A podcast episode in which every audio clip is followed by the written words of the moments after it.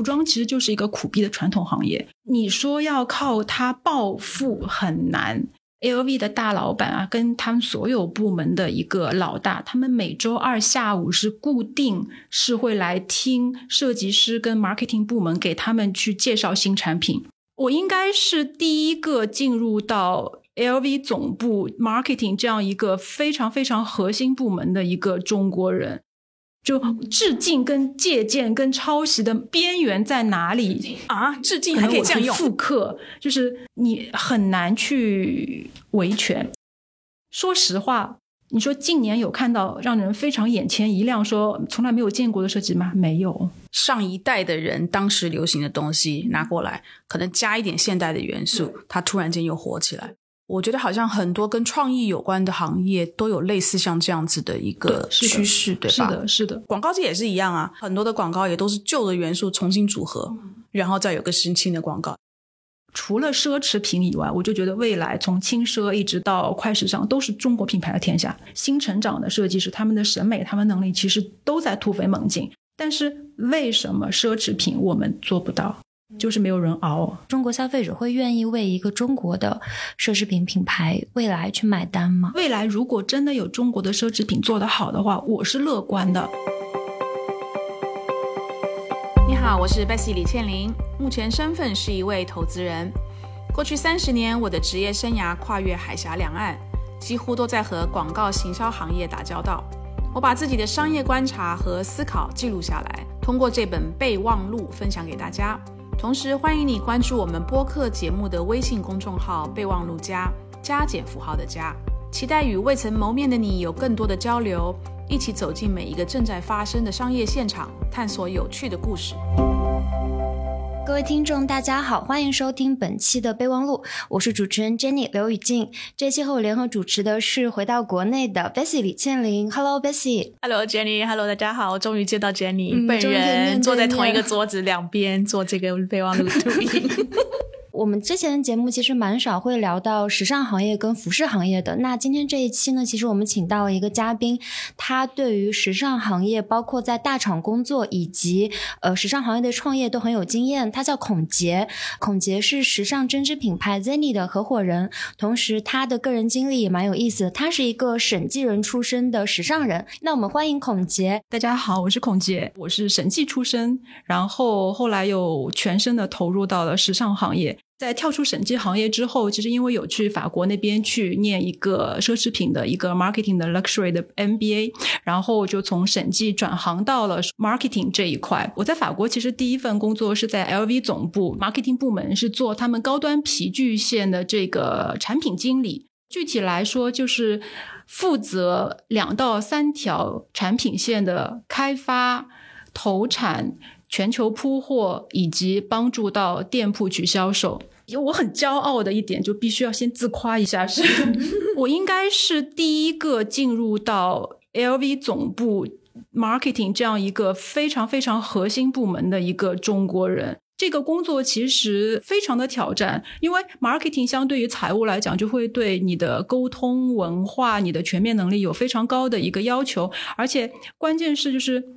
能够非常近距离的直接接触到 LV 这样一个顶奢品牌，它最核心的产品开发这一块，这一点其实对我之后所有的对于时尚这一条路，包括之后品牌的选择，包括我现在自己创业，我的很多的一些理念跟坚持是非常非常有影响的。然后在 LV 的总部工作了大概差不多三年半以后，就有转到他们的一线销售部门，就可能。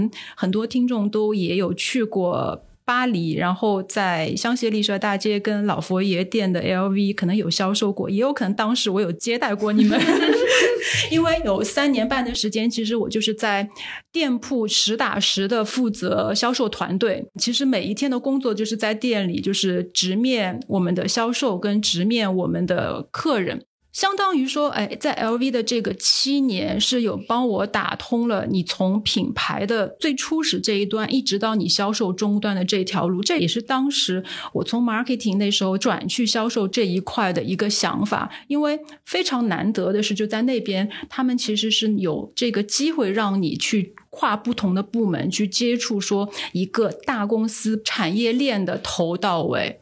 所以在 LV 大概七年以后，那时候其实就有决定回国。什么回？你疯了吗？一定很多我们的听众会觉得，哇，这这么好的一份工作。因为其实是这样子的，当时决定回国的原因，有一部分是我自己个人的原因，因为就是家在上海，父母在上海，然后因为离开嗯上海差不多十一年，就也有想过要回来。第二个其实是非常可以直接的，就是说，作为一个亚洲人，我觉得我在欧洲的职业发展是有天花板的。这份工作虽然就在外人看来非常非常的好，因为 LV 在法国的话，就是工资未必就是非常非常高，但是它所有的给你的福利是真的是非常的好。只是对我来讲说，这是一份已经能够看得到头的职业生涯。这么年轻就看到头，其实没对对。我觉得没意思。那边其实会有很多是可能在 LV 工作了二十五年、三十年，一直在那边的。当时我就觉得说很难再再往上了，所以当时就有决定回国，而且就是。我也没有申请转去 LV 中国，因为我觉得就是说，既然我已经决定要走了，就我也不想说给自己留一个非常 safe 的后路。我有拒掉一些可能同品类的奢侈品牌，最后其实蛮任性的，就去了国内的一个高级女装品牌，叫 Icicle 之和。很大的一个原因，其实就是因为在给 LV 工作或者是在巴黎的时候，其实心里就会有想说，哎，如果有一天回国，能够用自己学到的东西去给一个中国的品牌去工作的话，哎，我我会觉得很有意义。当时其实有很多猎头是非常非常不理解的。我还记得一个猎头跟我讲说，他说，你知道吗？你你做了这样的选择，然后你以后就不可能再很难再回到奢侈品圈了。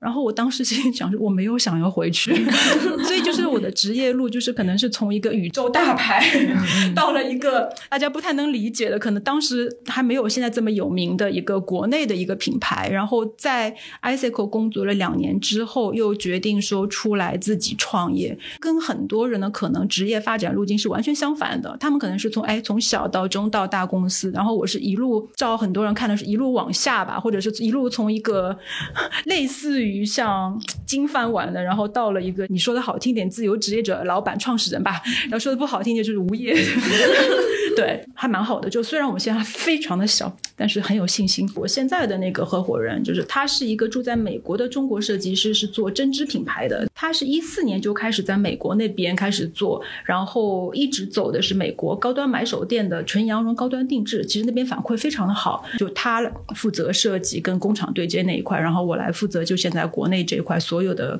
各种杂志就推广啊、销售啊、连接啊，就所有的东西。我们现在国内其实当当时有一年多的摸索，就是在转型，因为它其实在美国做的真的就是最好的羊绒，做纯羊绒定制，所以它在美国那边的买手店的客人是就是美国最好的买手店，他们最好的客人不在乎价钱的。他当时来中国就是第一次带东西来，就是为什么没有成功，就是因为叫好不叫座，太贵了。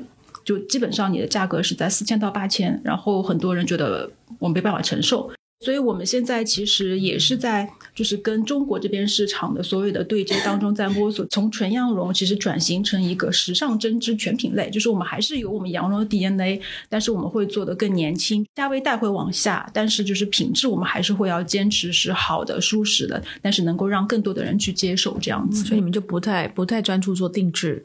呃，我们今年其实会把定制这一这一块重新再捡起来，因为美国那边的其实我们的那个买手店，他们的客人一直是会复购的，对，因为这个毕竟是我们的 DNA，而且是设计师他自己非常非常喜欢的的一个一一 part，就会是两个品牌。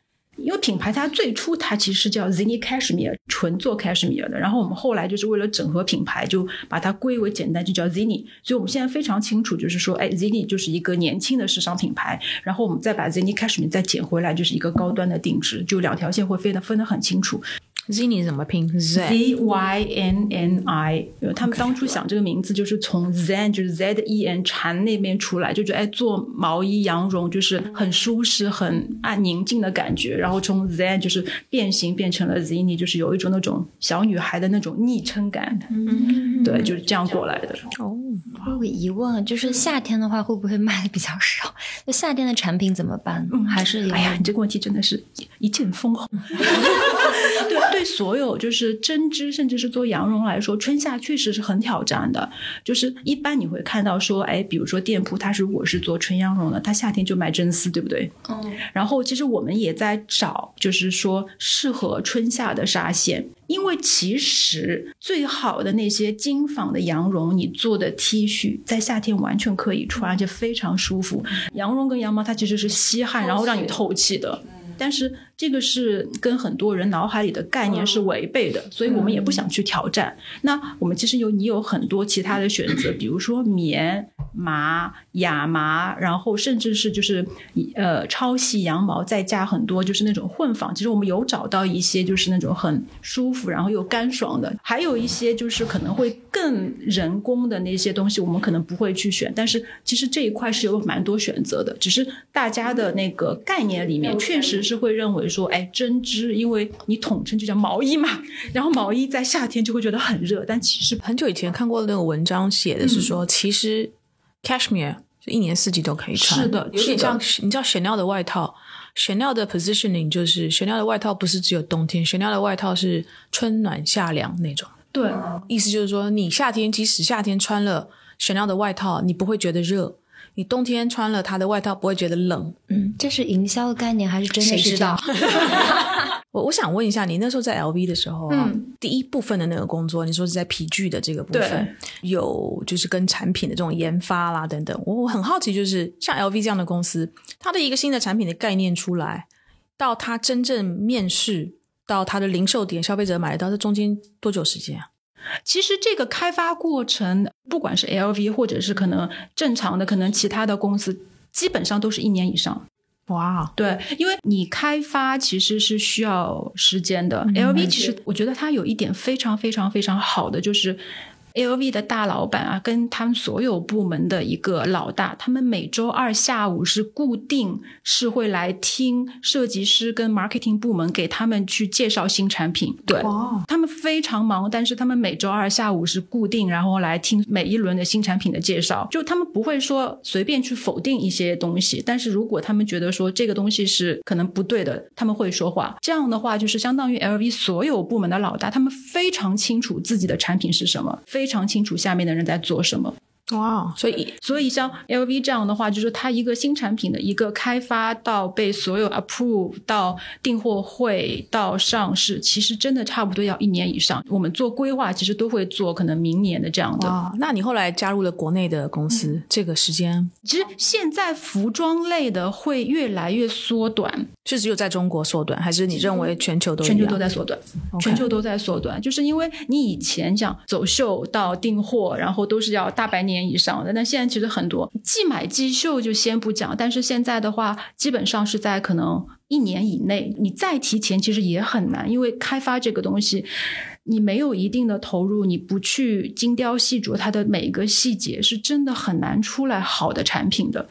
所以现在哪怕说，哎，我的开发的一个流程可能会缩短，但至少也是要在大半年到一年的。国内的品牌也是这样的这样一个三对一个这样的一个周期。对，这个趋势和整个全球来讲，快时尚对于行业带来的影响会有关系吗？啊，绝对是有关系的。快时尚其实现在虽然呃，像 Zara 已经有点没落，但是它带给整个行业的颠覆是是毋庸置疑的。然后你就看到说，快时尚带来的这个节奏，加上有奢侈品牌开始呃即修即买，我们的节奏加快了，就是大家的耐心其实都没有那么好。这个东西是一环接一环的。哇，那那些大厂的设计师的压力不就很大其实我觉得没有差啊？真的吗？对对，其实对于设计师来讲，说，哎，我是设计明年秋冬还是明年春夏，有很大差吗？没有。但是就是说，你原来可能有至少一年以上，或者是比如说十八个月的时间，你可以去琢磨，你可以去嗯 you know 绘图啊，干嘛？可是现在呢，可能只有给你一年不到的时间，你就得要想出一个新的设计。对，就在这方面上是的，就所以其实这也牵扯到另一个服装或者时尚行业，就是你在供应链，就是你在跟工厂打交道，因为你的开发不仅仅只是设计，就是你怎么能够去把设计师画在纸上的这个东西，最后把它完美的呈现出来。所以这个其实是非常非常关键的。一来是考验设计师的功力，就是他对于可能面料的选择跟他的服装的一个结合度是不是匹配，然后他的设计理念是不是可实现，跟我最后的大货的能够是不是能够顺利的出来。其实这是整个一条供应链，是对整个时尚行业非常非常重要的一个东西。大部分的供应链在中国，呃，你说 LV 吗？并不是，或者是说就是这些大 大部分的奢侈没有，不是。其实要看，因为其他的奢侈品我可能并不太了解，但是 LV 我当时在的时候。就确实是它的大部分的供应链是在比如说法国或者是欧洲不同的，比如皮具是在法国跟西班牙，然后鞋他们是自己设了工厂是在意大利，美国那边也会有一些工厂，中国这边当时据我所知是真的没有工厂，最多可能是有一些零部件的采购，就他们控的非常非常严。哦，但其他奢侈品我我我我不好说。OK，你刚刚提到说设计师其实他们跟工厂的关系，跟工厂的沟通也很重要嘛。我没有接触过时尚行业设计师啊，就我接触家居宜家的设计师，他们说他们其实在前期开发的时候，他们就是住在工厂里的，就这个意思，就是说他们会一直要跟工厂去沟通他们的原材料，包括用什么材质、用什么材料这种。那服装也是这样吗？没错，你打交道很多的是工厂。没错，我很难想象已经过世的老佛爷睡在工厂。老佛爷工厂其实是负责我们叫大货嘛，就是你最后的对量产这一块。其实你前期是这样，设计师他其实哪怕是 LV 也好的包也好，就是中国的服装也好，设计师他其实最初打交道的其实是版师、样衣或样品师，就他们有这个能力，说我能够去读懂设计师的一个设计，然后把它先做出来。所以我们当时其实，在 LV 的时候也是这样的。第一个挑战是说板房。能不能把设计师的东西做出来？然后第二个就是说，板房做出来的东西，它未必能够方便去量产，因为板房的师傅，我们叫老师傅，他的很多的工艺是下面那些工厂里面的那些工人是他达不到的。LV 就是有会有一个很大的部门，就叫工业 industry 部门，就他们负责的就是说我怎么能够去把样衣房或者是板房出来的东西，能够把它拆解，然后重新组合，然后让下面的。工厂能够去量产，然后对于服装其实也是一样的，就是我们会叫打样嘛，设计师的东西出来我们就打样。那打样这一块其实就已经很挑战、很艰难。一般来说，设计师合作的版师或样衣师都是要长期合作的，因为他才能够读懂设计师的他要表达的一些理念，他 care 的细节，跟他想要的一些廓形、版型、他的风格。打样出来了以后，那他的很多的东西能够标准化了，那我才能够去生产大货。所以，我们比如说刚刚结束的上海时装周这种，就各大城市的时装周，T 台上走的模特身上穿的样衣，那都是样衣。样衣走完了之后，就要看采买的这这个体量，再去做量产。对对。哦。我在进入这行业之前买东西的时候，我其实我有看到，比如说那个电商他的描述，我不理解。他说：“哎，这个图片是样衣，但其实最后的产品会有一些修改。”那我想说，为什么不直接就拍最后的图片呢？但其实就是说，你样衣其实一来是为模特做的，二来就是有很多的细节，你可能没有那么。那么去纠结，但是你在很多比如说买手或者是订货的时候，他们其实是会去试穿，然后会给你很多反馈，所以有一些样衣，它其实最后大货出来的时候，它是会有修改的啊。所以我们在嗯天猫或者淘宝上看到有很多小卖家。他就贴这个走秀的图片，然后就是说你买这个，然后你买了又发现，嗯，这个穿起来根本不那回事，就是样衣，不一定，可能是样衣，可能就是他们看图博样，就是对。OK，淘宝上面真的很多就是看图博样。我觉得一个好的产品，它就是用各种各样你可能你不懂的细节，它拼凑出来的。作为一个外行，你未必知道它为什么看起来质感这么好，但是一旦它它换了其中一部分，哪怕是一个小细节，它就完全不一样了。还有就是工艺上有很多我们可能外行不懂的东西，稍微改一点，它整个出来的感觉就不对了。就所以这个东西，其实你说服装是不是一个非常有技术的行业？就是真的是是也不是，它的。门槛没有那么高，但是你要做到好，真的是很难。处理的细节，它最后造成的一个效果其实是非常轻微。但你所有很多很轻微的东西做出来，它最后出来的样子就会大相径庭。有些客人可能会买淘宝的类似款，然后你拿到手就。我也不知道哪里不对，但它就是不对。对我我也买啊，我也买啊，所以有这种经验。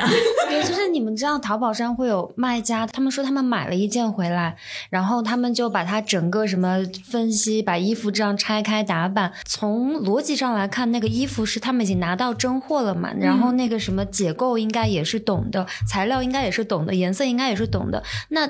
他们做出来的衣服就为什么不一样，对吗？就不知道到底是不是一样的。因为你想，第一个他们的面料就不一样，比如说卖到一定价位以上的，他用的面料当然不一定一定是好的，但他一定是会有选择的。就是你面料的质感跟颜色差一点，其实这个衣服已经差很多了。还有一点就是说，哪怕他把这个衣服完全拆开解构。就跟小时候你做手工课一样啊，老师给你一个东西，哎，看着好简单哦，哎，我自己做拼起来就不一样了。这个其实也是说你的手工艺。我再举个很简单的例子，我们现在自己的合作的工厂，同一家工厂，厂长他盯不盯下面的人，同一件衣服出来，它就是会有差的。现实。对对，就是因为工人其实，嗯，怎么讲，他就打一份工嘛，我用不用心。我做出来的东西就是会有差的，所以老板盯的时候就用心一点做。老板天下打工人都是这样。对对对 对，那就对于我们来讲，肯定是首先说我的流程或者是我整个工艺要拆分的更细。但是确实是说，哪怕你拆分的再细，它毕竟是人手做出来的东西，你用不用一点心，你压力大不大，都会看得出来。所以做的好的，他可能做一阵子，他就觉得，哎，我可以自己自创一个品牌。所以我们有非常多的淘品牌在这个平台上面去卖。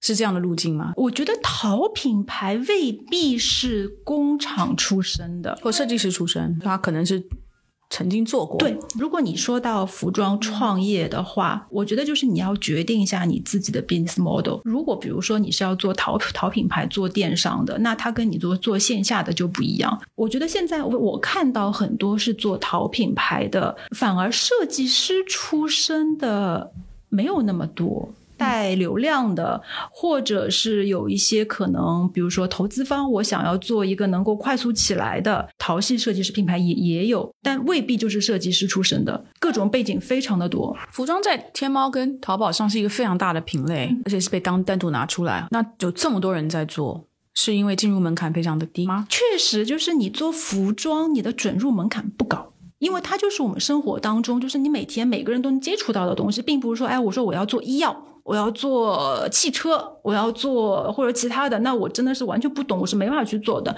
但你衣服其实是，你确实是说每个人都能去做，但只是说你做的好跟做的不好，就看你自己的功力了。这个好的定义是什么？是就你用最简单的，就是说你能不能够达到一定的销量吧。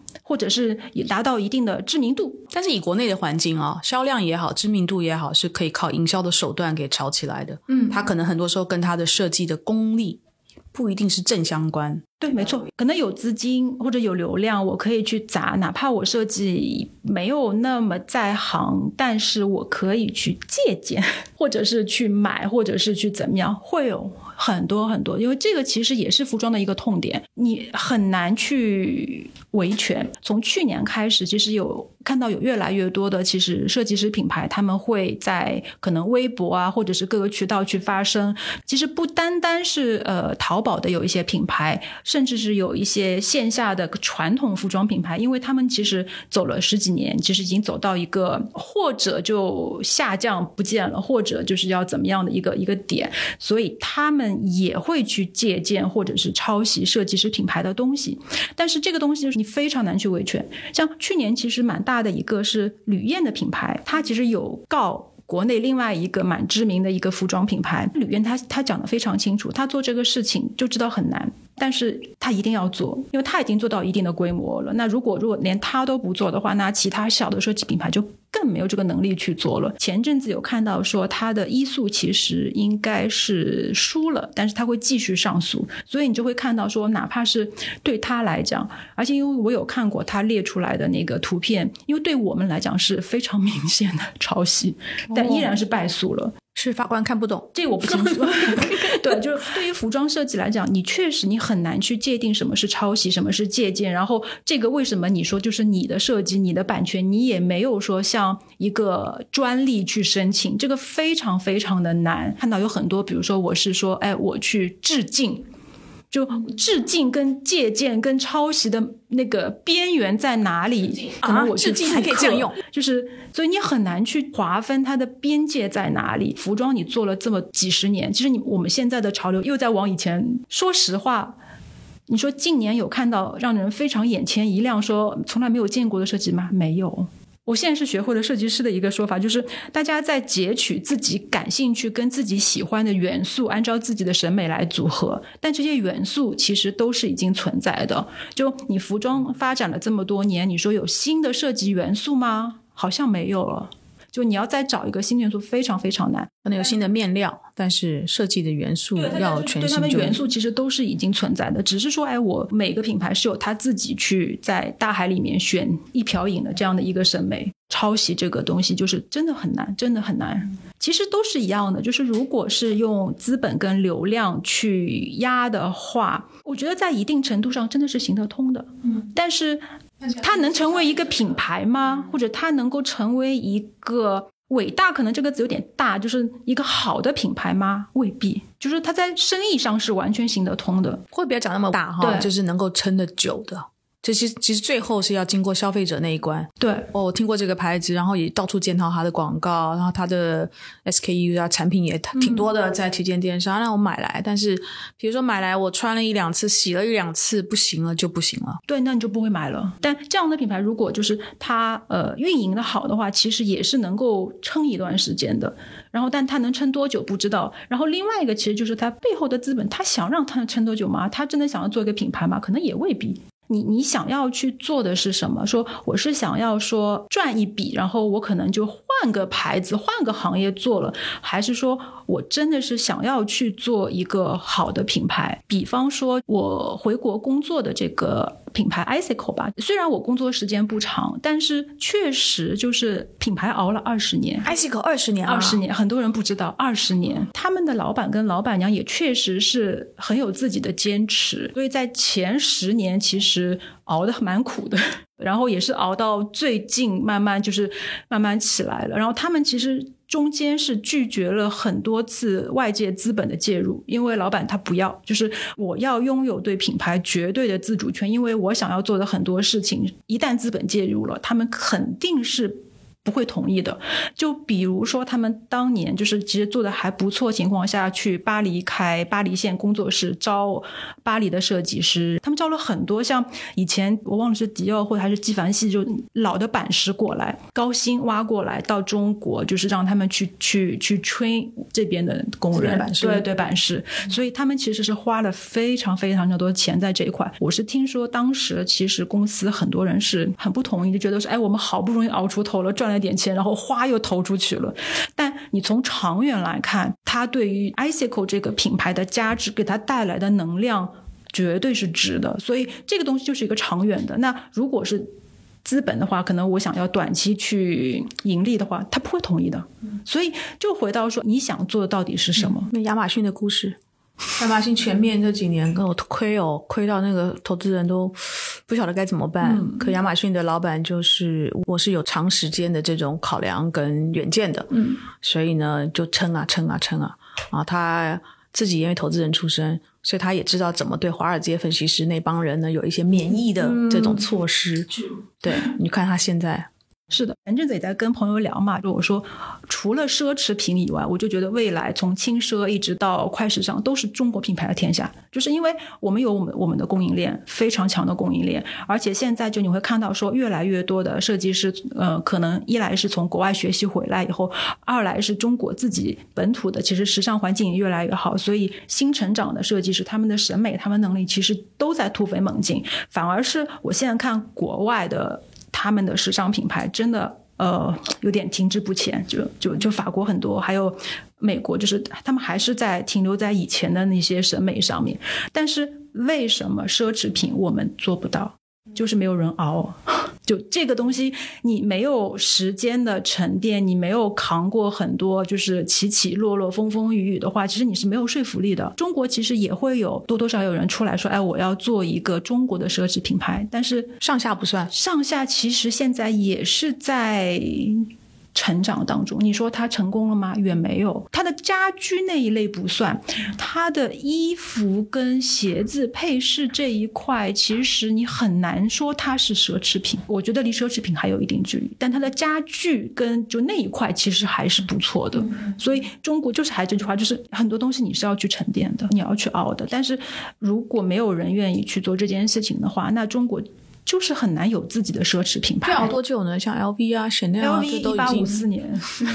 对这个这个很深深的刻在了我的。我外孙外孙女那对，就当时在 LV 待的时候，就你要去挖它的历史。你挖的很多以后，哎，你确实看到说，比如说他们来中国做了好几次展，就我每次都会去看。我在巴黎也看了很多次，就你每一次都会看到说，他们能拿出一个新的一个点，而且他们的那些就是那些历史的这些东西是真实存在的，而且是很有说服力的。就包括他们的那些印箱，跟着以前时代的这样发展，一步步被设计出来，然后被使用、被存在，然后现在哪怕不用了，就是不再那么实用了，但它依然是它的一个代表东西，依然有。人会去买，所以这个东西是就我们现在还欠缺的，但是也许以后中国就有了呢，因为我们时间并也不长，就是需要有人愿意去做这个事情吧。我觉得奢侈品品牌很多时候它的品牌溢价来自于除了你刚刚提到品牌的历史积淀，它的 heritage，然后有时候也来自于这品牌能不能够把自己包装的比较。高端，说实话，你觉得中国消费者会愿意为一个中国的奢侈品品牌未来去买单吗？我觉得未来如果真的有中国的奢侈品做得好的话，我我是乐观的。我们抛开奢侈品，就看比如说设计师品牌或中国自己的品牌。如果十年以前开始做设做设计师品牌的，应该是蛮苦的。那时候的土壤跟环境就很差，因为大家想买的是什么？就我要买国外的品牌，中国的，哎，我不要。但你看，今天就尤其是年轻的一代，他们对于中国自己的品牌的这样的一个接受程度，我无所谓啊，不在乎它是中国的还是国外品牌，甚至有的人说，哎，中国，那我更要支持。你会看到说，其实，在十年内，大家对于中国自己的品牌的这样的一个态度的一个急剧的变化，就是从以前可能哎，也不能叫崇洋媚外，因为那时候确实国外的东西做的比我们的好，到今天，其实大家对于中国自己的东西的这样的一个自自信，年轻一代，包括我父母这一代，其实对于中国自己的东西的这样的一个自信程度跟一个接受程度是天差地别的。未来如果有中国自己的奢侈品牌真的能做好的话，为什么不呢？像你刚刚讲到，比如说这个爱西口是中国的高端品牌，嗯。刚才听你讲，然后才听他们熬了二二十年，然后他们的定位是这样，我我吓一跳，因为跟我所接收到的这个信息是不对称的，你懂我意思吗？因为我我回国前刚接触到 ICO，就看一下他们的官网嘛，就看它售价，然后我的疑问也是这么贵，真的那么多人买吗？都是谁在买？其实是这样的，因为以前他们现在不太用，他们叫舒适环保通勤，就这六个字虽然听上去不太那么 fancy，但是非常好的概括。破了他们的定位，舒适环保，就因为他们是用的全天然、很舒服的面料。通勤，他们就是给上班族做的，所以其实他们的定位就是高级白领跟精灵。因为我后来就是在店铺终端嘛，我会看到非常多的就是那个客人到底是什么样子的。确实就是有这样一群，他们的时尚感未必真的很好。然后身材也未必真的很好的这样一群职业女性，她们需要 ICO 这样的品牌，就是简单、舒服、包容度大，然后又没有那么时尚。这样的话就是很容易穿。另外有一点就是 ICO 的培训。做的非常的好，培训第一个是对自己的店员，然后店员再对客人，他们对于面料知识这一块的培训专业度，已经把客人可以 training 到客人可以对这是哪一种真丝如数家珍，所以这样的客人他们的粘性非常高。我一旦非常懂了以后，我去到可能其他专柜，店员还没有我懂，他们就会非常嫌弃就出来了。有不少客人觉得说，哎，艾斯库也越来越贵，但是他买了很多年。确实市场上没有替代品，它没有真正的竞品。它在面料的坚持上，其实就是它品牌的一个非常突出的优点。Icicle 的海报，它的那个巨幅的海报会给我一种它的目标客群是那种住在山里泡茶，很热爱大自然，然后家里有大房子，可能有一座山，然后那种娴静的主妇的这种 感觉。有一座山的娴静主妇，对对，我知道你，因为它很多都是很空旷的海边山里，然后有一个大的就是随风飘摇的那种。自然，然后早上起来泡茶、种花，就是好像没有被生活摧残。隔离的时候的日子，因为他一个理念就是他宣传的很多就是环保。嗯当然，环保这个东西就是我今天也不多讲，就是每个人有每个人的理解。就他他的环保就是说我用的是全天然的面料，就是对于地球是没有负担的，所以他很主打这个。在中国，他对待的客人其实他们会介绍说：“哎，我们是中国第一个环保品牌。”他的一句 slogan 叫 “Made in Earth”。就说它我的所有的原料都是从土地里面出来的，然后最后回归到土地这样一个环保，所以你会看到说它的海报其实是主打自然这一趴的。但是它的定位其实并不是山里的主妇，而是职业女性。他们是不是不做牛仔裤啊？近期有看到说他们有用，好像是环保牛仔。我知道你为什么提牛仔这一块，所以这是为什么我刚刚说环保这个东西我不深入去讲。对于我来讲，如果你没有能够做到非常非常彻底的一个环保的理念的话，是。不太适合去叫自己环保的，因为整个服装行业其实是一个高污染的行业，哪怕你的原料是棉麻丝毛这样天，但是因为你在。制造当中，你的染色、你的洗水，这个其实是它需要用大量的纯净水去洗。所以染色里面其实都会有化学的东西。然后牛仔是特别特别厉害的，就牛仔其实是一个非常非常污染的一个行业，超级污染。像中国有有一些村落是专门他们牛仔村，牛所以他们周围的水资源跟他们那边的就真的是真的是很厉害。回到最开始，呃，一个供应链的问题，就前面其实很早我们有提到说，一个好的服装品牌，它的竞争力包括它的工艺，包括它的设计，那。供应链是不是也是一个大品牌比较重要的一个竞争力呢？可能它会在某些地方比较有溢价的能力，可以比较便宜的价格买到好的面料，会有这个对现象。是这样的，就是其中一个原因，为什么设计师品牌难做，是因为量少。工艺高，就是因为设计师品牌他们会加很多自己的设计点、结构啊、各种的工艺啊、各种的拼接，所以一来是他对工艺的要求非常的复杂，然后同时又又因为设计师品牌受众比较小，所以单量非常小，这个也是他们非常难找好的合作工厂的原因。其实说到底，工厂是靠什么赚钱？它就是靠大量，因为它是按件计价的。当你一个设计师品牌，可能我一个 SQ，我可能下单就是小几十件，那工厂开给它的价格就是高的。比如说一件 T 恤，我给到工厂，我随便说，给到工厂的利润就是刨开所有利润，可能只有十块钱。就比方说十块钱，但是如果同样的工厂，我接一个设计师品牌的单，那我可能比方五十件，那我每件我可能赚的就是要三十块钱。那这个差就很大了，所以你说大企业它为什么我在供应链上，因为它的 bargaining power 非常强，那我量大，我就是有跟你去讨价还价的权利嘛，我一件下一万件，那你就是得给我一个更低的价格，包括面料采购也是这样的。那这样的话，不就是大厂巨头，就有点像马太效应那样，巨头他们就越来越能够拿到比较优惠的价格，可能小的品牌或者设计师品牌就是会受到一些挤压的。对，是的，这个是没有办法去逃脱的一个商业的一个逻辑。但是如果今天消费者他要寻找的是有特色的服饰穿在身上或者饰品啊等等的，越来越多的人可能是会抛弃大品牌，是的，而寻找这些小众品牌。就为什么就是现在设计师品牌能够。开始拥有自己的春天，就是因为大家我愿意去花这个溢价，然后找一些比较特别的，然后适合我的、不容易撞款的这样的一些东西，而不是说，呃，价格是全部。服装其实就是一个表达自我，那我就是要这个，或者是他单纯觉得说，这个品牌理念就是跟我很很接近，我很喜欢，那我就是要买，贵就贵一点，没有关系。可能年轻人的衣橱里面啊，他比如说。它有一部分是低价或者物超所值的啊，这种可能 T 恤啊等等的。但它有一部分呢，可能就是它是重要场合想穿的，或者是说上班啊。它有一有一部分，它是愿意花高单价，但是去买那些比较有特色的。我觉得他们可能没有那么理性，可能他们 他们没有那么理性去这样去规划自己的衣橱，就觉得哎，这个我我很喜欢，然后我现在买得起，那我就买了，真的，但没有说那么去理性去规划，说哎，我一部分一定要是这样，另外一部分就不是的。你这个讲的是一线，还是说你看到的是全中国的年轻人大部分都是这样？我不能说大部分很多，而且未必是一线。我觉得可能二三线城市更任性，他们更有这个资格去任性。嗯嗯，一线城市压力好大的，是的，是的。但他们的忠诚度有的时候也没有那么高，就是我可能喜欢的这种花就转到另外一个。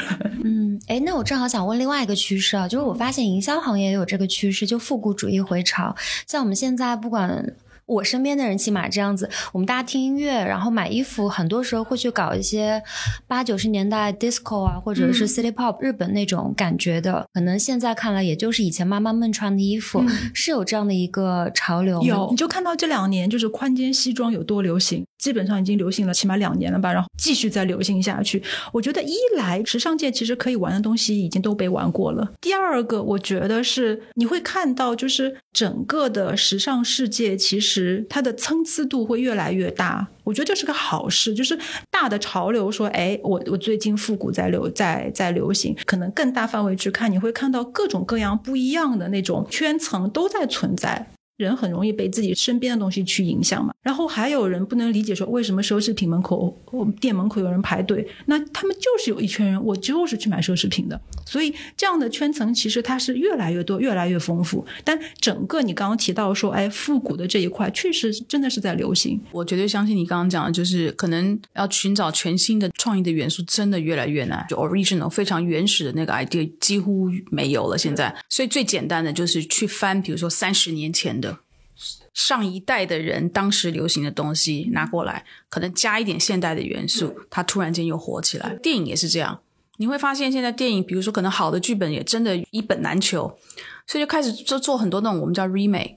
就把老电影拿出来重新翻拍，然后再找的是现代的演员啊等等的。我觉得好像很多跟创意有关的行业都有类似像这样子的一个趋势，对吧？是的，是的，对。而且我记得我我年轻的时候，就是八几年的时候，我去翻我爸爸的西装。就他不要的西装，我就穿他的西装，然后把袖子卷到就是那个前手背的一半的那个地方。我那时候是八零年代，所以是距离现在就是三四十年前嘛。那个时候就是刚好在流行，也是那个时候的复古。那我的那个复古就是我父亲那一辈的，我就是看我女儿现在的复古，就是我这一辈的，是，我就觉得哎，这个周期是固定的。我女儿现在他们，我看她跟她的朋友们啊，也开始听那种。他们叫老音乐，嗯，其实是我们那个时候八零 年代去蹦迪的时候，我想，啊，这你怎么在听这个音乐？对对对对对，就有很多的 memory 出来。可是我想，哎，发现，哎，这个周期就是一模一样的周期，我觉得很有意思。对，就是新的 idea 没有嘛？这一点我是有点失望的，说老实话。对，是的，就因为其实有时候我自己想到这一点，其实也是会觉得说，哎呦，好像有点没劲哦。就是其实新的东西没有什么，其实我们现在在做的就是，你也不能说叫炒冷饭，但是就是在现有的东西上再去重新的组合。你说一个全新的，真的没有，真的没有。嗯，其实你看奢侈品就知道了。其实以前大部分其实就是奢侈品是引领潮流嘛，后面都是跟着的。但你现在看现在奢侈品，他们其实也在也是举步维艰。你说你现在有哪个牌子出了什么真的新的可以去引领的吗？没有。没有，上一次被惊艳到应该就是就是老的 Celine 吧？啊，对，老的 Celine，对，王菲代言的那一段时间的 Celine，就是菲比皮洛那时候的 Celine。自从她离开了以后，你说这两年的奢侈品有什么新的风向吗？没有，就出了很多替代版的 Celine。哦，对啊，对，然后还有很多就是继续在做奢侈品跟呃潮牌的结合，然后。没有了，而且大牌跟大牌之间，比如说包越来越像，对，衣服也越来越像，就连 GUCCI 跟巴洛斯亚卡都联名了，这简直 就有一种。今天看到一篇就是讲他们的那个文章，下面第一个评论就说：“哦，这很常见啊，就以前档口的那些 LV 的包的那个型上面用了 GUCCI 的那个布，不就是这样吗？我们早就看到了，见怪不怪。这一点我是真的很失望，因为我会我会期待，就是说现在的。科技也好啊，或者是说信息比我们以前那个时候透明太多了，所以你要寻找灵感等等，我认为是可能比我们以前那个年代要容易太多。但是我们看到的原创的创意反而越来越少，这第一点让我很惊讶。第一点，第二，我是觉得很很失望。广告界也是一样啊，广告你会看到广告界很多的广告也都是旧的元素重新组合。然后再有个新新的广告我。觉得可能也就是因为信息太透明了，就是你太容易被太多的信息去左右，因为毕竟有很多东西还是你有商业的考量嘛，你就会被它引导或者是牵着鼻子走。我觉得可能以前就是我我我自己的想法，就是因为你比较闭塞，所以你就自己做自己的，那你就更容易说我在我这条路上做出一些不一样的或者极致的东西出来。而且我觉得跟媒介的碎片化其实也有关系。以前那个时候，你想要去接触到一个一个品牌，想要做一个所谓的爆款或者说是一个经典款的话，像我们可能会是从杂志的封面，或者说某一个明星他一直在穿戴，你可以知道有那么一个东西，你反而会比较有印象。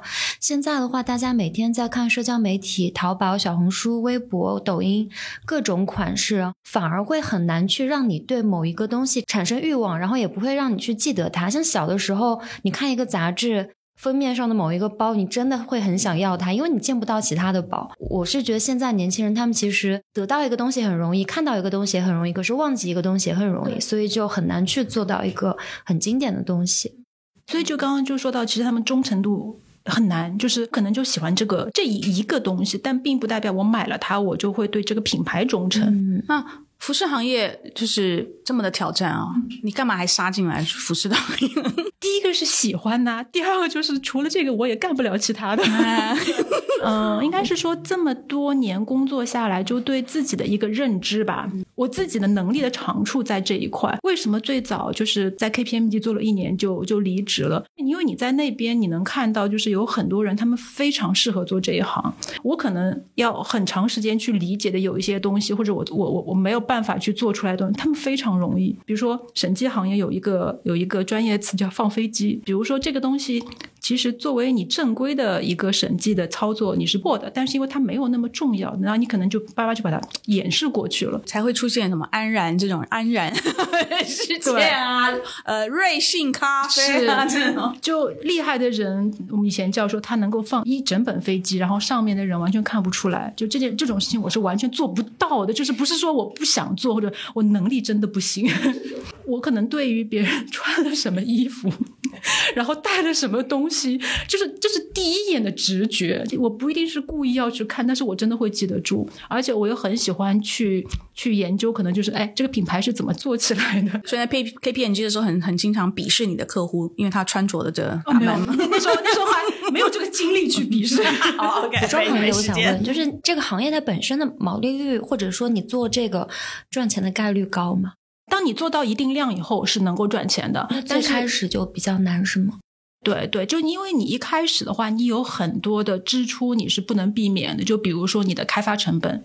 外行人他没有办法去想象说，可能一件出来的衣服，它看上去还蛮简单的，但其实背后我们可能要打个至少三次版，甚至到七八次，然后才能修改成我们想要的样子。然后你还有运营成本，你的宣传成本就包括哎，时装周我们去参加展会都是要付钱的。现在如果说你要去投呃小红书的博主，或者是淘宝的流量，或者它都是要付钱的，所以有很多的前期的成本你是没有办法避免的。然后，但这个在这个时候，其实你的渠道、你的生意量还没有上来的情况下，那你肯定是亏的。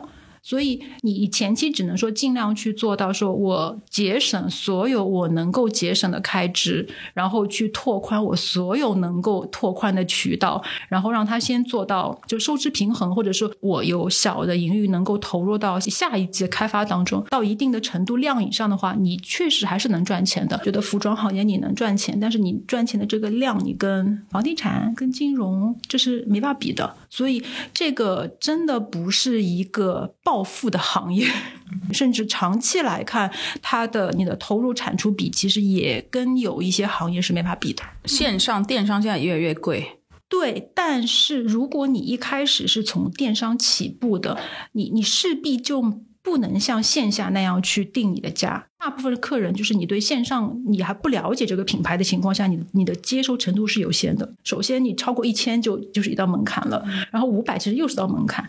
但是如果你要做好的产品，然后你要走线下渠道的话，其实这个价格是很难做到的。所以电商跟线下它其实是非常不一样的两个 business model，哪怕线上现在其实你你要获流量，你要去投也越来越贵，但是你线下的很多的实际的成本就是放在那里，你是逃也逃不掉的。你现在做的品牌有在天猫旗舰店？我们有开自己的那个企业店，企业店，对，开但是在开在开在淘宝，开在对淘宝，当初开这个其实是更多的是想要说，听说到我们品牌的人能够找得到一个地方对对，有个地方能够找得到我们。但确实就是，虽然体量非常的小，但是真的就是陆陆续续有人会下单。口耳相传的。对对，是的，是的。那你在淘宝上的企业店要熬多久？你认为你们才够资金以及资源以及实力转成天猫的官方的旗舰店？嗯，取决于我们线下店合作的积累程度。首先，我觉得是我们自己的那个产品成熟。就我们之前完全不考虑，也是因为就是我们在转型当中，我们自己的产品我们觉得是不成熟的。不成熟是说一个是风格定位，第二个就是你 SKU 的数量，就是你能够去持续上新的这个节奏，我们是不够的。所以第一个是我们自身的原因，第二个其实就是你品牌的发展的一个阶段，说，哎，我我们的积累。不管是那个线下的一个知名度的积累，或者是我线我线下知名度带来的一个资金的积累，到了一定程度以后，那我们觉得如果我们 ready 了，那我们就会把可能转成天猫。那这个很特别，你的意思要靠线下累积起来对反攻到线上？对，这个其实就是我刚刚讲的说，如果你你要做一个品牌，其实真的就是你从线上开始，跟你从线下开始是完全两条路。你现在其实可以看到各种各样的例子，就是说，第一个是呃，可能跟我们一样的，哎，我我是先做线下的，线下其实大部分说品牌是我是我暂时是没有能力去开自己的直营店的，所以我们合作其实都是买手店做批发业务的，我势必就需要有一个自己的线上的一个旗舰店。那我线下累积到一定程度，我会看到越来越多品牌他们开天猫。然后他们的客人其实会引流到他们自己的就是品牌下面，然后另外一条路就是很多线上的品牌，我做到一定体量以后，我的引流越来越难了，怎么去扩大我的品牌影响？他们会转到线下。除了有一些可能真正的淘品牌以外，很难有品牌说，哎我只做线上或我只做线下。到后来其实都是会两相结合的。但是谁先谁后，这是看不同的品牌自己对，这个这策略。这个我觉得是要看每个人，你要去分析说你的长处在在哪里。你要走线上的，那势必说你要能够自己去引流。你如果决定从线上品牌开始，首先你的定位、定价、风格其实就跟线下就会很不一样。你要去做线上，势必就是说你的量就要上去。那我能不能达到这个量？我有没有这个能力去引流？线下的话，我肯定是要分析，哎，我的长处是什么？我为什么有这个能力去做线下？就比如说，我对我们产品的质感、品质是非常有信心的，客人能够实际看到这几件衣服，他购买的可能性会更大。但是你们线下很多，你刚刚讲是跟买手店，所以你其实某种程度是仰赖那个买手店，他去创造人流到他店里面。对对，所以你不是自己的一个直营店。今天如果你是一个直营店，你线下也面临到你要怎么引流的这个问题嘛？是不是？对，提到就另外一点，其实你线下就是，如果你要做线下店的话，你的选址是在哪里？你的客群是在哪里？然后你除了自然的客流，你有没有其他的办法给你的店铺去引流？所以现在其实很多线下买手店，他们也是线上跟线下一起来的。比比如说最有名的雷波户的雷虎，就中国已经算是买手店的标杆。他们也是应该是一年前还是两年前开的天猫吧？我觉得他们是做了天猫以后，他们推出的爆款的这个深度远远超过他们以前只有实体店。他比如说秋冬季有某一个品牌的一个毛衣，它如果被它推成爆款了，它单款就能走几百件，所以这个深度是非常深的。其实不管对品牌还是对买手店，其实你线上跟线下结合这一块，你肯定是逃不掉的。我觉得你要理清楚自己的思路，你自己的商模式，说我的优势。我的东西更适合从哪个开始？这两个不同的模式，它的逻辑是完全不一样的。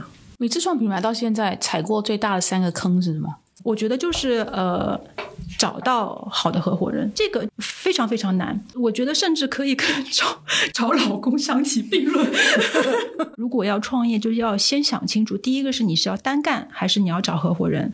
然后，那你要找合伙人的话，一定一定是要事先把很多的事情全部想讲清楚。我觉得说，哎，如果我当初可能我更 open minded 一点，然后我更多的去跟别人去讨论一点，那这件事情我能做得更好。当初我在 LV 的时候，一个非常大的一个启迪跟帮助是，那时候我还是实习生，然后就我跟着我的老板就去那个设计部，然后就看他们新的东西嘛。然后我那时候就是就是年少无知，口不择言，就看到他们一个新的包，就就直接讲说，哎，这个不好看。当时的老板后来就是回到办公室，他就直接跟我一对一的跟我说，对于设计师来讲，他说每一个产品都是他们的 baby，你直接讲好。不好看，首先这个是很伤人的，然后第二个就是我们要明确。彼此的一个职责的界限所在。对于一个产品来说，设计师是负责它美和不美的。然后我们作为 marketing，我们负责的是要看说它能不能推向市场，它符不符合顾客的需求。当然，我们就是每个人都会有自己的审美，你可以自己心里默默说不好看，但是你你说出来的时候，你要是说，哎，可能这个设计在什么方面是不符合我们客人的需求的，这件事情其实是对我的印象非常非常非常深刻，因为直到现。现在也是，就是当我跟设计师，就是可能我们因为一些事情上处理上有不同的意见，就我们我们会说清楚，说，哎，你负责设计，可能我负责终端。然后，比如说我们对同一件衣服的审美上可能出现差异的时候，那就是。我直接让步啊，就是因为我知道说这东西是他负责的。我听到很多很多人的反馈，说这个东西可能不太适合我们这边的客人的时候，我会跟他讲：如果你要跟别人合伙的话，你们一定要非常的明确彼此的职责，跟就是在哪一个方面谁是话事人，就这个非常非常重要。我一直到现在，我觉得就我当时在 LV 的这个教训是。哦，非常非常深刻，所以我一直铭刻在心的。一旦有合作，必定就会有争端。知道说，哎，我们的界限在哪里，这个非常重要。那第二个跟第三个坑有吗？有第二个坑，我觉得很多品牌其实都踩过。国外的买手店，他们对于品牌是直接买断订货的。然后在中国的这个市场上，其实因为有很多的，有些店是它是寄售的。哦，对，就是你放在我这里，然后我卖了再给你钱，我给你结算这样子。有实体店，然后也有之前就比如说，我不知道你们有没有听说过像 D to C，或者是就是类似这样的那种电商平台，叫一件代发或者是寄售。我就举个最最有代表性的 D to C，就他们当时就是砸了很多钱，就上什么就是电视的节目，什么女神的新衣呀，去做推广，然后做的非常大，很多的设计师品牌都会有去入驻，就我当时也有进去过。然后他们一开始其实是。呃，会给你结账的，然后结着结着就没有消息了。主要原因是什么？就是他们的其实投入的宣传、运营的成本非常大，其实 cover 不了他们就是卖货的这样的东西，所以他们其实就是靠不停的可能就吞别人，就下一个设设计师品牌的销销售款来维持运营，到后来就撑不下去了。他欠你的钱就是也真的不多，小几万到可能十来万这样子，可能每个品牌不一样，也有品牌去。想要去打官司或去追的，但是你很难追啊，破产了你也追不。对对，我不理你啊，然后你到我办公室来闹也没有用啊，你有本事就告我啊，然后你这你就就欠个几万块钱，你怎么去告他？然后我也没有钱给你。基本上大家都没有这个精力，尤其是电商平台，真的就要多一个心，哪怕它看上去再光鲜亮丽，其实就跟暴雷的 P to P 一样，他们会去查那个天眼查，说这个平台的老大他又注册了很多公司，所以你们一定要去注意说这个人的公司，品牌跟品牌之间其实会相互提醒，就说我们已经踩过坑，你们不要再去踩了。这种平台它通通常抽多少佣金啊？一般来说，他们可能抽销售额的四十到五十不等，这么多吗？抽这么厉害？对你挂上去卖，要他要去负责运营，他去帮你引流。你从这个角度上来讲，其实也不高。他们投下去的钱，为什么最后破产？就是都 cover 不了他们的那个营销费用。那买手店呢？买手店是这样的，批发的话，其实品类不一样的话，那个折扣不一样。我觉得设计师品牌可能一般来讲就是可能三点五折到四折比较多一点，因为有很多以前那些品牌，就是我可能价格标的虚高，我给你一个很低折扣，什么二点五四、二点八三都有，但是差不多设计师品牌估计在三点五到四折左右，然后可能有一些其他的配饰啊、包包啊，可能五折什么都会有，但基本上是这个就批发价大概是这样子。你想，因为买手店它。哪怕比如说四折买回去，它也有它的固定成本，因为它有实体店，它有人员，它可能还会给客人一点点的 VIP 折扣啊，这样子。所以从这个配比来说，其实是属于就说，哎，大家都能够赚一点钱的这样的一个一个程度。我有个一直以来的疑问，嗯，为什么每一次衣服的折扣都比那个配饰跟包包折扣要高？因为衣服的季节性强。哦，这个原因。对，因为你包跟鞋，其实尤其是包，你说有春夏秋冬吗？或者是有今年或明年吗？就没有那么强。但你衣服的季节性非常强。你你冬天的衣服，你到夏天就不能卖了。你可能到明年，你就能看出这是去年的款了。但并不是说我的包的利润就比衣服少，并不是这样的。我觉得另外可能我们还没有踩没有特别踩过的坑，应该就是跟供应链、跟工厂的。哦，因为我没有踩过，是因为我的我的合伙人以前踩过。他刚开始做羊绒的时候，是跟一个所谓的朋友的工厂合作，就认识的嘛。这个朋友的工厂后来就他买的是很好的纱线，他会给他替换掉，或者是偷工减料，就是给你做出来东西不好。所以就这个其实是。也是为什么后来就他一怒之下就投资了，就是我们现在自己的品牌工厂，就是我们是有入股的。这样的情况下，工厂对于我们的所有的开发、后续跟进、品控跟所有的支持力度上，这个真的是没有办法比的，就会很支持。绝大部分的设计师品牌就是非常大的一个痛点，就是供应链工厂想要做点手脚。太容易了，但是你们拥有自己的工厂，这是重资产，对，真的是有点重。所以就是为什么，就是他们就是品牌前期真的投了很多的钱在一些看不见的地方，就是也是因为出于说想要长期发展的原因，所以才会去投供应链。如果你说，哎，我我我只想干一票就走了，那我肯定不会去投啊。但是你做服装，这个供应链又特别的重要。就刚刚讲的说，哎，你的开发、它的配合、你的品控。以前，比如说你一个 SKU 你会下一个很大的量，现在不是的，现在很多其实都是做的一个小单量，做快反，就是哎，我先投一个小的，我看它卖的好不好，好的我可能再追单。我们能够去做可能比时间比较快的，同时能够保质保量的快反，就是因为有工厂好的渠道，他们在选择跟你合作的时候，供应链是你非常强大的一个优势。就是第一个是会显示说我们不是心血来潮想要做品牌的，第二就是我们在后续的配合跟进跟保障上是非常非常有 power 的，所以这个是很多品牌你做不到的。这就是为什么元气森林做到后面，它要有自己的供应链、跟自己的工厂。这个其实就不单单是服装，你所有的这些其实都是一脉相通的。就是你做到一定程度以后，我我都要去控制我的供应链。第一个是我成本也能下来，第二是我能够掌控很多的东西，不依赖第三方。杯子没做起来，工厂还可以卖给别人。今天很谢谢 Bessy，也很谢谢孔杰，他很真诚的跟我们分享他的创业经验，然后也聊了很多关于时尚行业和服饰行业的很多知识。听众朋友，如果还有其他感兴趣的话题的话，也很欢迎在评论区告诉我们。谢谢孔杰，谢谢大家，谢谢。